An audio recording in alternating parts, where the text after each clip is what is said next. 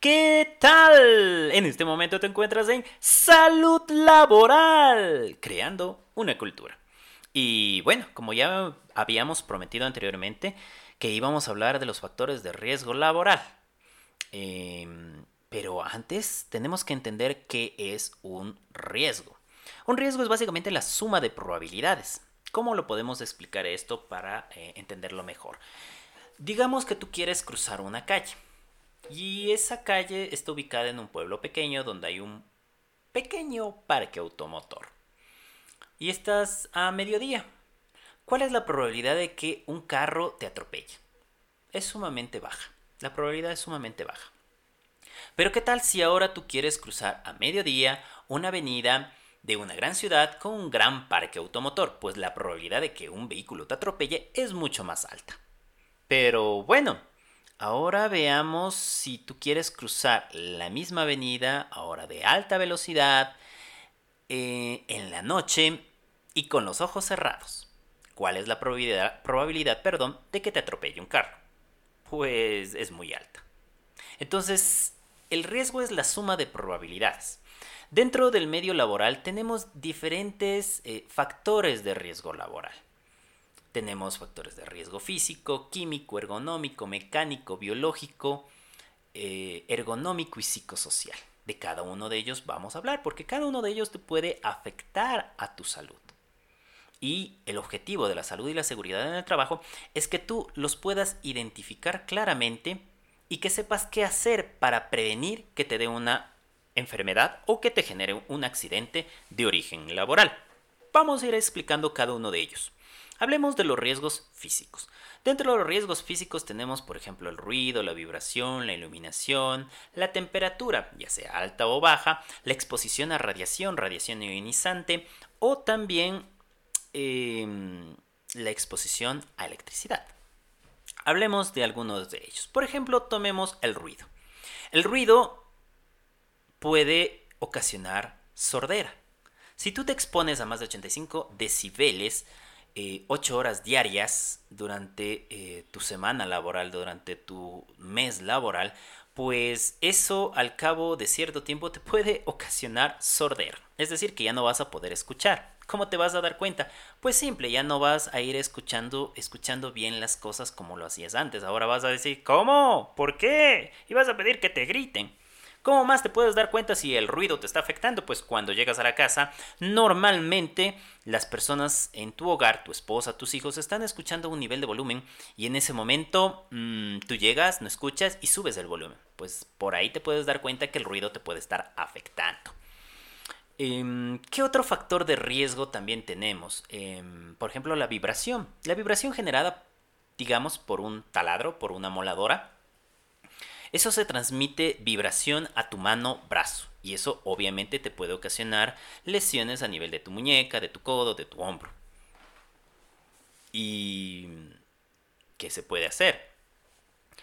Pues bueno, en ese caso lo que se puede hacer es eh, disminuir el tiempo de exposición, tanto al ruido como a la vibración. Se puede em, cambiar el equipo si produce mucha vibración y ruido por otro que produzca menos. Eh, se puede utilizar equipo de protección personal, por ejemplo, guantes acolchonados. O incluso también lo que podrías hacer es disminuir el tiempo de exposición como trabajador. Es decir, si trabajas 8 horas, pues que se reduzca a 4, se reduzca a 6 y otra persona venga y haga esa actividad. Con eso la exposición es reducida hacia tu persona.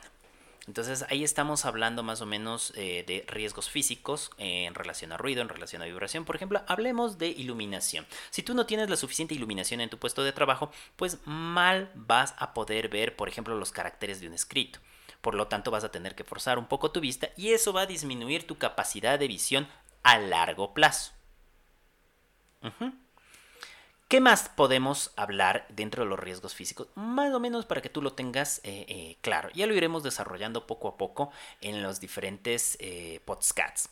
Hablemos de otros factores de riesgo. Ya hablamos de los físicos, ahora hablemos de los riesgos mecánicos. Esto tiene que ver con un golpe, un corte, un pinchazo.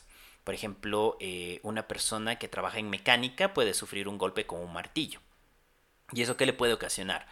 Pues eh, una lesión a nivel óseo, ¿sí? puede ocasionarle una fisura, puede ocasionarle una fractura y obviamente con la consecuencia del tiempo de ausentismo laboral. Em, dentro del riesgo mecánico también podríamos mencionar eh, dentro de una bodega cuando interactúan montacargas. Estos montacargas tienen que ir llevando carga pesada de un lugar a otro y si tú te cruzas por alguno de esos caminos, pues podrías sufrir el impacto de uno de estos vehículos. O también si el montacargas no es bien manejado, podría ocasionar que haya un derrumbamiento sobre el mismo operador del montacargas.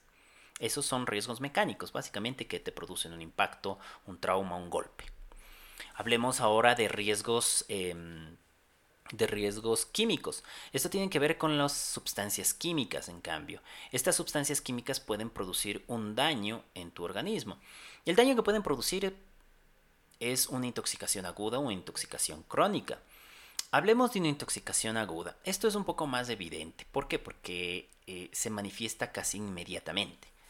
Em, ejemplo, las personas que trabajan en la agricultura y utilizan órganos fosforados se podrían intoxicar con estas sustancias y esto se podría manifestar, por ejemplo, con dificultad respiratoria, muchas secreciones en sus vías respiratorias, por lo cual van a tener que ser auxiliados en un centro hospitalario en donde les brindarán la atención y obviamente el antídoto para este órgano fosforado.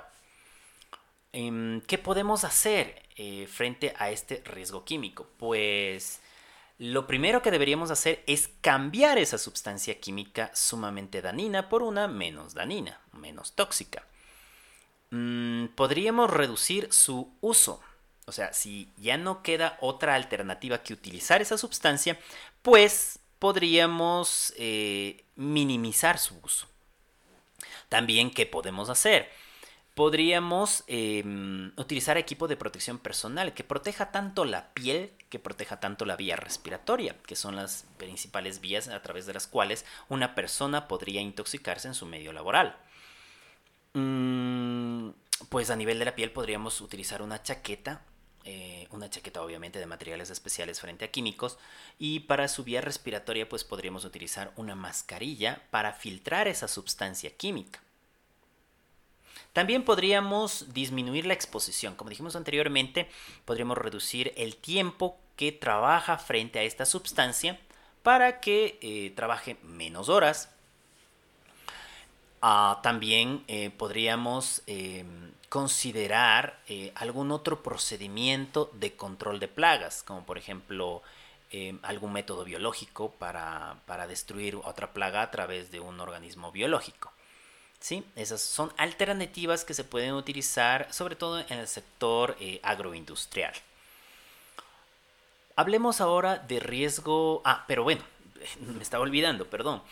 ¿Y qué producen estas sustancias químicas? Como les decía, producen intoxicación aguda, que es un poco más evidente. La intoxicación crónica no es tan evidente, hay que ser mucho más sutil, hay que investigar, hay que identificar, hay que ver qué es lo que le pasa a la persona y partiendo de ello, pues... Em, determinar si está sufriendo una intoxicación crónica y obviamente eso también sería de retiro del puesto de trabajo hasta que su cuerpo se restablezca.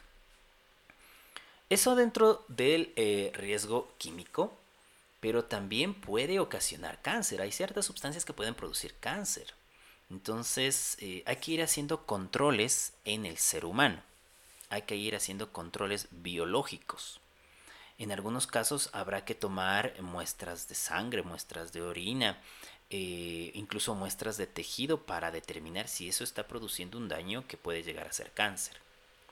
Pero eso básicamente lo hace el, el médico ocupacional en cada una de las empresas públicas o privadas en las cuales labore.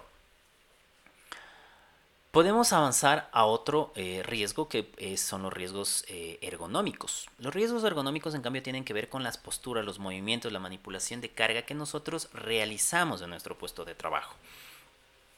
Por ejemplo, si yo normalmente estoy moviendo mucho mis manos, eso podría llegar a afectarme a nivel de la muñeca, generarme un síndrome de túnel carpiano.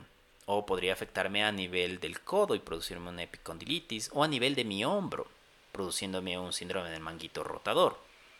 Son patologías que dependen de las condiciones en las cuales nosotros trabajamos. Eso en relación al movimiento repetitivo, lo mismo puede pasar con posturas forzadas, el permanecer en una sola postura por mucho tiempo. ¿Qué puedo hacer ahí en cambio? para prevenirlo? Pues variar las posturas, variar, hacer pausas de trabajo. Las pausas de trabajo se dividen en pausa activa y pausa pasiva. La pausa activa es básicamente para tu grupo muscular y la pausa pasiva es mental. Ese es un momento de relax mental que tú tienes para un poco desconectarte de tu trabajo. También tiene que ver con la manipulación de cargas. Entonces tú puedes levantar cargas de una forma incorrecta. Tú puedes levantar cargas que superan el límite permisible. Y eso puede ocasionar un daño en tu cuerpo. Por ejemplo, ¿en dónde? A nivel de tu columna. ¿Qué podría ocasionar? Podría producirte en inicio unas lumbalgias, es decir, dolores a nivel de la espalda baja. Pero a la larga eso podría desencadenar una hernia discal, dos hernias discales.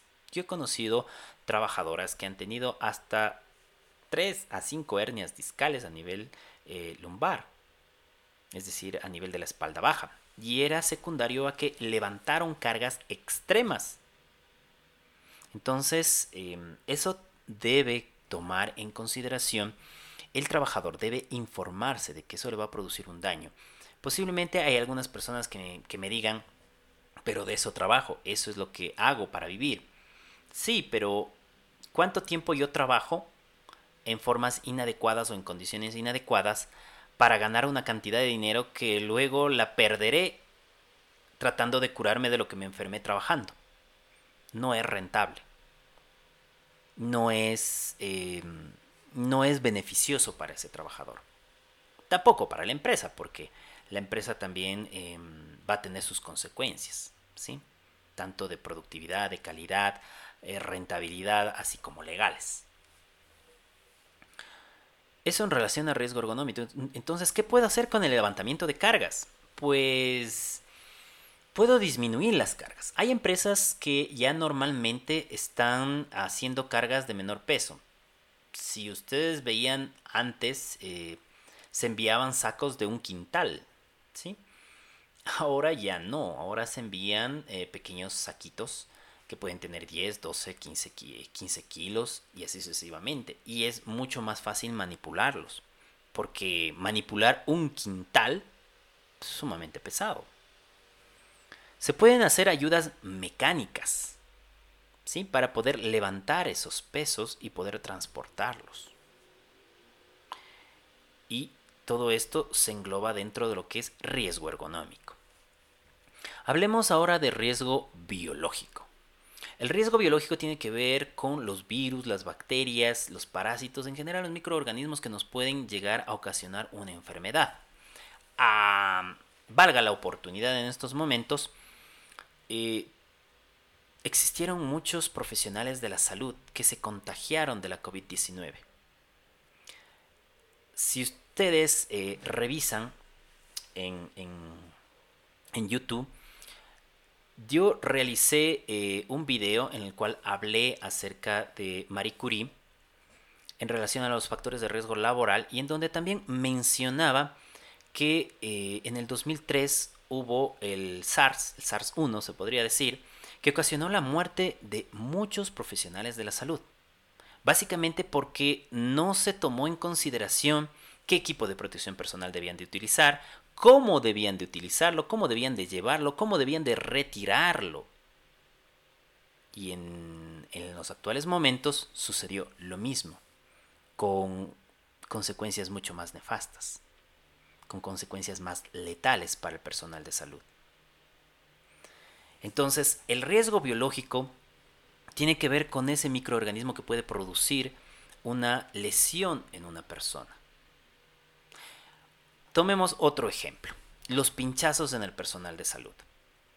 Un personal de salud cuando está suturando, cuando está en un quirófano, cuando está haciendo algún procedimiento médico y tiene que em, interactuar con una aguja, con un bisturí, puede sufrir un corte, un pinchazo o un contacto de piel no intacta o contacto de, por ejemplo, la superficie de los ojos, de la boca, de la nariz, con secreciones con sangre y eso puede ocasionar la transmisión de una enfermedad, por ejemplo, VIH, hepatitis B, hepatitis C.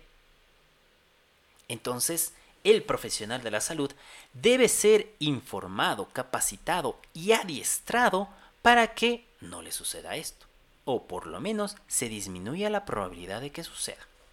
Ahí estamos nosotros en salud y seguridad en el trabajo. Tenemos que cumplir con esos mínimos estándares. ¿Ya?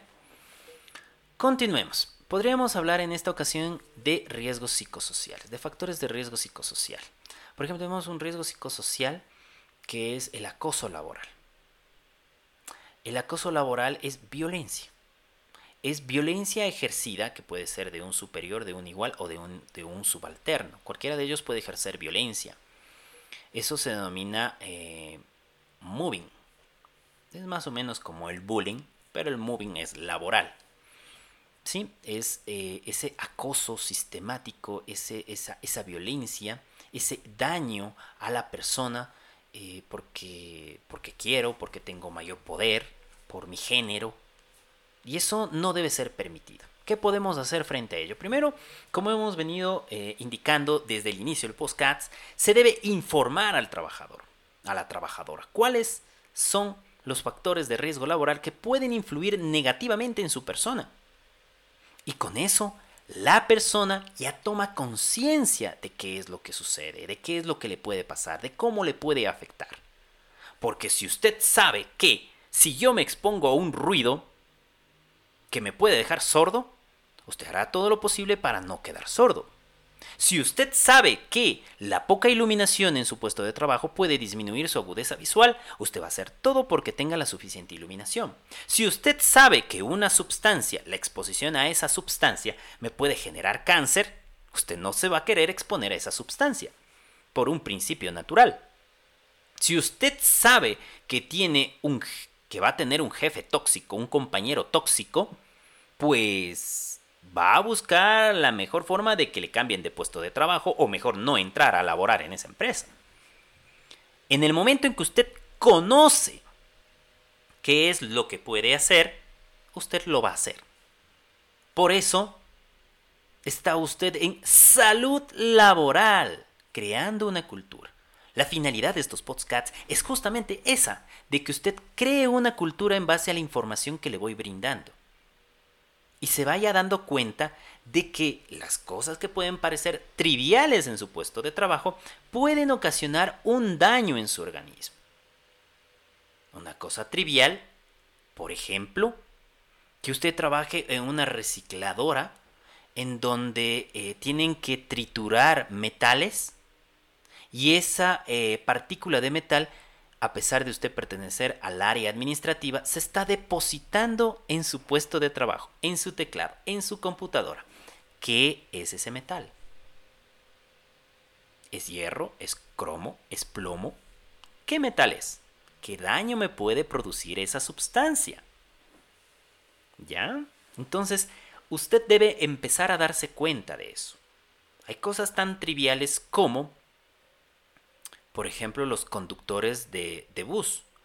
Tienen varios factores de riesgo laboral, como por ejemplo el riesgo ergonómico, pasar todo el tiempo sentados, el riesgo físico, la exposición a la luz solar, el riesgo eh, psicosocial. No es fácil interactuar con los seres humanos. El riesgo químico, la exposición a los gases de combustión del diésel, que son cancerígenos. Todos esos factores de riesgo laboral tiene que analizarlo su técnico de seguridad industrial y su médico ocupacional en la empresa o institución pública o privada en la cual usted se encuentre. Y de acuerdo a ello, le va a ir abordando, va a ir aplicando protocolos de investigación para determinar si usted está desarrollando algún tipo de enfermedad de origen profesional o evitar que usted sufra un accidente eh, de origen laboral. Por ejemplo, un conductor que sufre un choque porque no se le dio el suficiente mantenimiento al vehículo, porque no se cambiaron las zapatas o porque las llantas estaban lisas o situaciones por el estilo.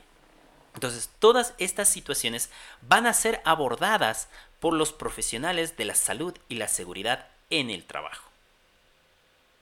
Y usted puede consultarlo. Si usted trabaja en una empresa o institución pública o privada en la cual tiene una unidad de salud y seguridad, puede consultar a estas personas que estarán encantados de brindarle la información necesaria para que conserve usted su salud.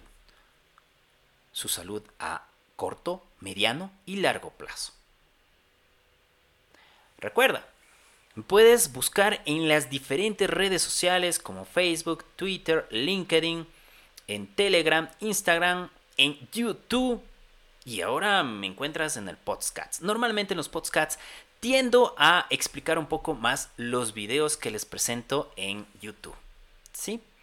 Y si tienes alguna pregunta, pues no dudes en buscarme en las redes y, y hacérmelo saber. Recuerda, soy el doctor Renan Brito y en este momento te encontraste en Salud Laboral, creando una cultura. Próximamente seguiremos hablando acerca de las condiciones en las cuales nos podemos desenvolver y que pueden afectar nuestra salud.